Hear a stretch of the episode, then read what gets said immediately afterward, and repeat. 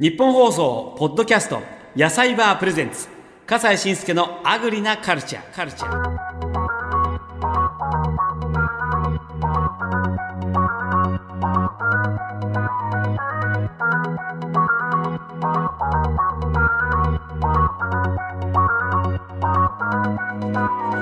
こんにちは。アナウンサーの笠西慎介です。野菜バープレゼンツ。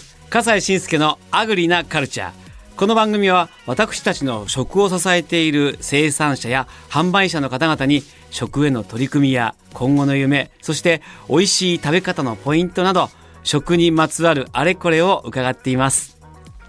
さあ今回お話を伺うのはこちらの方でございます。愛媛県新居浜市で観光農園メルファー二神を営んでいらっしゃいます二神明弘さんです。二神さんよろしくお願いします。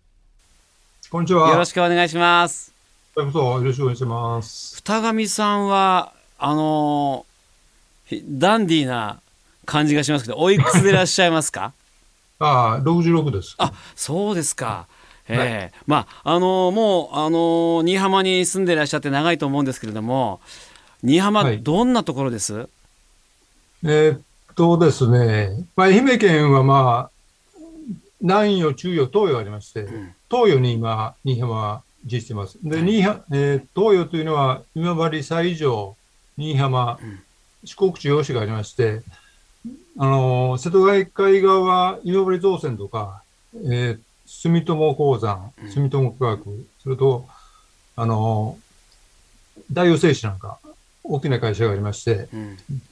で、新居浜はですね、あの、まあ、住友の町と言われてるんですけども、えー江戸時代の1600年ぐらい、1600年代にあの、銅山が見つかりまして、ええ。別子別子銅山って言うんですけど、はいはいはい、それが住友のあの礎になりまして、うん。それから住友の町と言われる。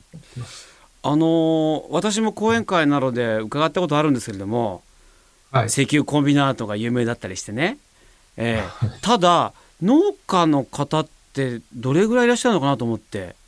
ああ、新居浜はですね、ええあのー先ほど言いました住友の町ですので、ほとんど工業都市なんですよ。それですよねはい。で、農家は、愛媛県の、まあ、統計で見てもらったら分かるように、高地面積とか農家の人数は極端に少ないんですね。あらで、はい、で極農業をしてる人は、えそうですね、あのー数えるほどしかいないと思いますね。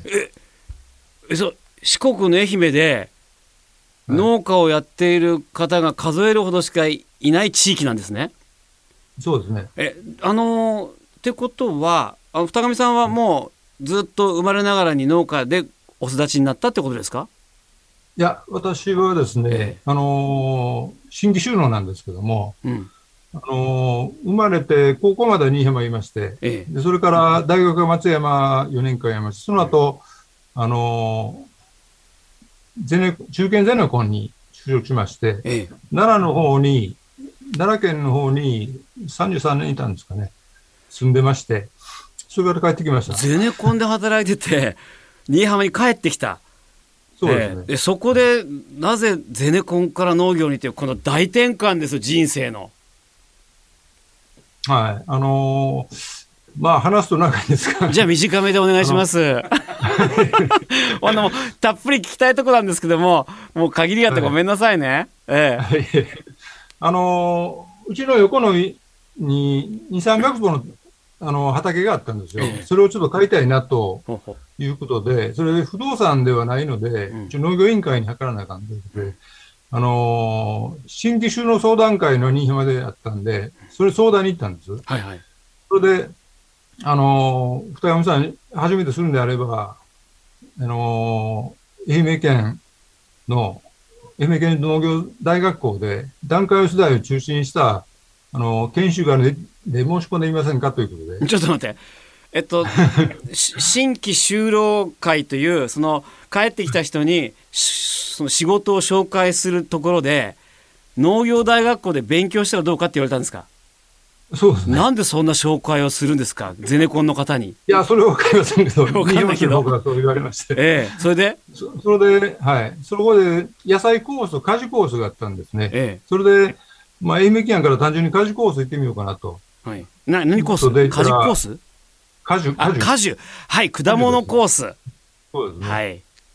はい。で、行って、まあ、あのーまあ、行けるようになったんですけども、いろいろ、あの、調べたり、勉強したりしたら、本当にしたくなってきて、うんそれが始まりですね。そうなんですか。で実際にその農家が少ない中で農園をやるっていうのはこれはいいとこと大変なとこと2つあると思うんですけどもどういうとこはいいいとこなんですか、うーん、いいところは、まあ、新居浜では観光農園がないと。あ農業観をしてると光農園がない。うんはい。はい。ということで、あのーやってみようかなという考えです、ね。そっかそういうちょっと観光農園っていうのはんえはい。新規収納でしたら、新規する、新規収納するでしたら、あのーなるべく収入が得やすいうん。というのがあって、あ。それえでえ。観光農園にしようかなと。そうですか。でも観光農園確かに周りに競争相手がいなければそれはご商売としてはかなり可能性はありますよね。はい。えーそこでメルファー二神さんでは何を栽培されてるんですか？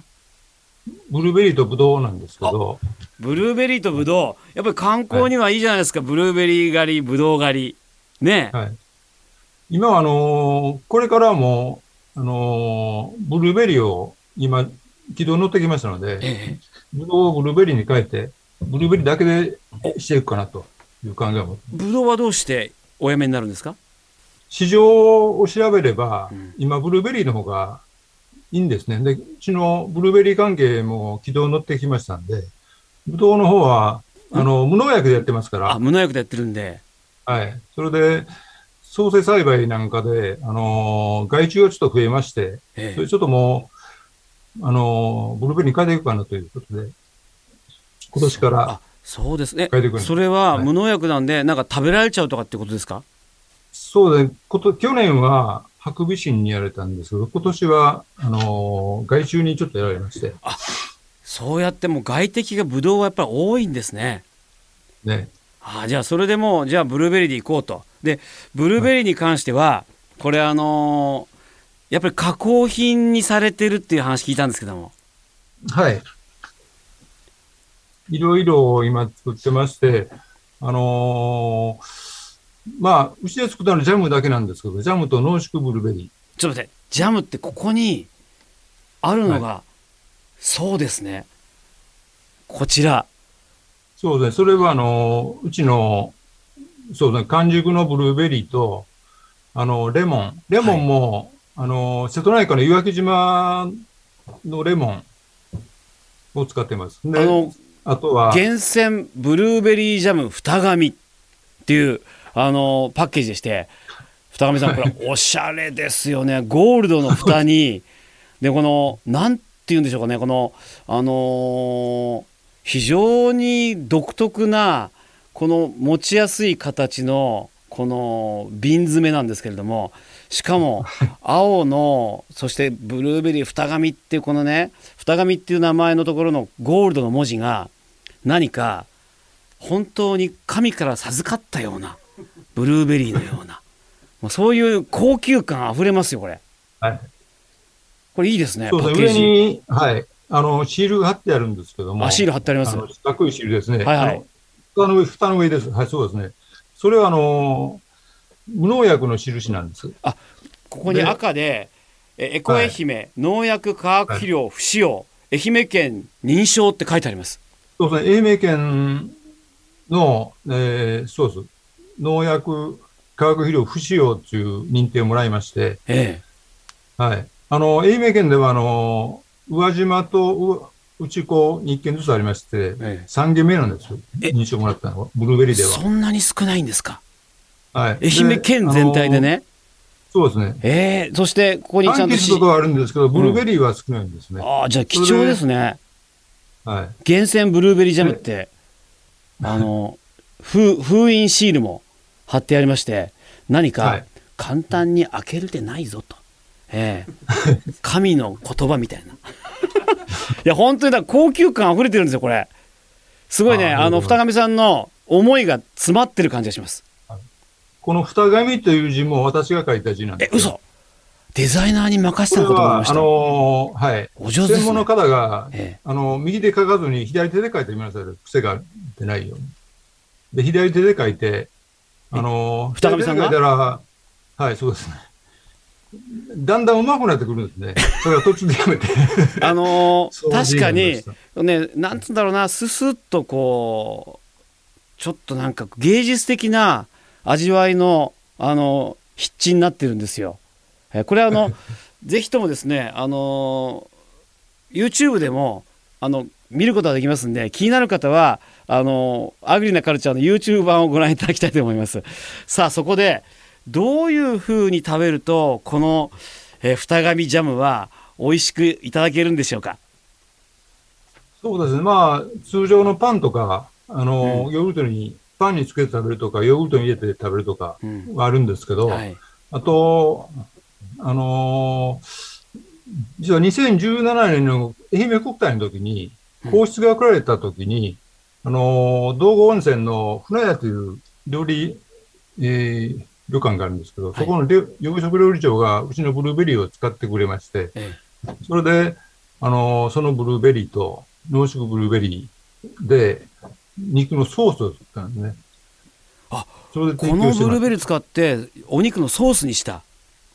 そうですね。あの、甘さ、通常のあのジャムでしたら、50、糖度が50とか60あるんですけども、そのブルーベリーは35前後しかないんでヘルシーですね。甘さ控えめでねえいいですね。美味しいです。えー私ちゃん最近ね太り気味なんでちょうどいいですよ 糖度35っていうのは。であのそれがそれが何、あのね皇室の方が？はい。すごいそこにじゃあもう献上品みたいなもんじゃないですか。まあ、そうあなりますけど。らーそれは選ばれましたね。えで、はい。ちょっとこちらに来てるんですよ試食品が。あええ。いいですか？食しても。ここにまず、えっと、クラッカーがあります。クラッカーに乗せて食べるのもこれいいんじゃないですかもしかしたら。はい。ではちょっとこの二紙ブルーベリージャムを乗せまして。はい。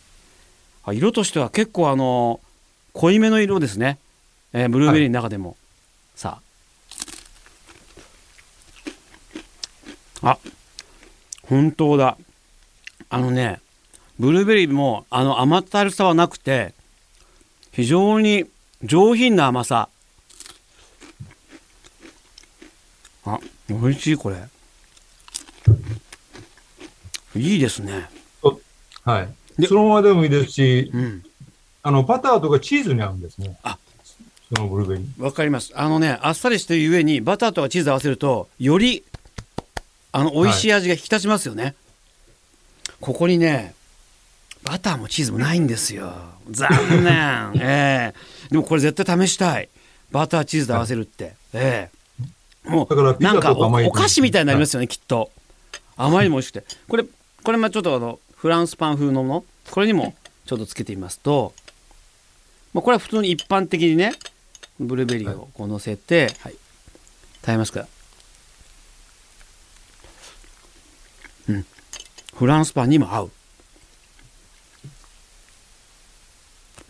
市販されてるブルーベリーちょっと違うでしょ。うん、確かにあのもっと甘くてブルーベリーっていう感じなんだけどそうじゃないところがでもこれってさっきお肉のソースっていうは話ありましたけどもはい。これお肉に直接こう乗せたりしたらどうですかね？はい。でも大丈夫です。ですよねはい。いやこれ絶対ねそういったステーキとか美味しいお肉に合うなぜならばよくあのお肉とパイナップル合わせたりするじゃないですかああいう感じと一緒で、これ絶対にそういうもうあ料理に合う料理に非常にこううまく使えそうな単にパンに塗るだけじゃなくていろんな用途がありそうなジャムですねこれ。ありがとうございます。ええねえですから本当にあのーやっぱりこうこれからブルーベリー一本でやっていこうというはい。お話はこれ説得力がありました。ええこれは一本で勝負かけるのはもちろんだその美味しさがありましたんでええであとあのージャムだけではなくて他にも加工品販売されてますねブルーベリーではい。あのー他はですね、ブルーベリークッキーというのがありまして、はいそれはあのーうちのジャムを提供して、うんあのー新居浜市の障害施設の人にあ作っていただいているものなんですよそうで。すかあと飲み物もあるみたいですねはい。飲み物は、それもうちの、あのーブルーベリーを、あの提供してるんですけども、あのー新居浜市に唯一の蔵元、近藤資料さんっていうところなんですけども、そこで、あのー作っていただいています。何をですか？甘酒ですね。えブルーベリー甘酒？はい。甘酒じゃなくてですかね。それ全然どこでも聞いたことないですよブルーベリー甘酒って唯一無二じゃありませんもしかしたらそうですね。あの、割とブルーベリーの味がして美味しいですよ。あらそうですか。ぜひ一度ちょっとそれ味わってみたいですね。近藤酒造さんとのコラボ食品。大体あの新居浜市って水美味しいって言いますもんね。ねえ。そうなんですか。いやーでもちょっとあのーいろいろとブルーベリーってこう広がりがあるんだなってことがよくわかりました。ええ。ありがとうございました。あのー農業を始めて嬉しかったことって何かありますか、そうですね。あのー無農薬でしてますので、あのー小さいお子さん、まあ、1歳か2歳ぐらいのうん奥さんなんか、あのーブルーベリーが食べたくないという、あのーお子さんでも、ボウルに、あのーブルーベリー入れたら、もうわわしづかみで食べてくれるとはいうあことがありましたね。あそうですか、あの親御さんもびっくりしてましたけど。ええ子供は嘘つきませんからね、ええですからメルファ二上さんのブルーベリーが本当にやっぱり美味しいということだと思います。はい。今日は本当にありがとうございました。え観光農園メルファ二上の二上明宏さんにお話を伺いました。失礼します。どうもありがとうございました。ありがとうございました。日本放送ポッドキャスト野菜バープレゼンツ笠西慎介のアグリなカルチャー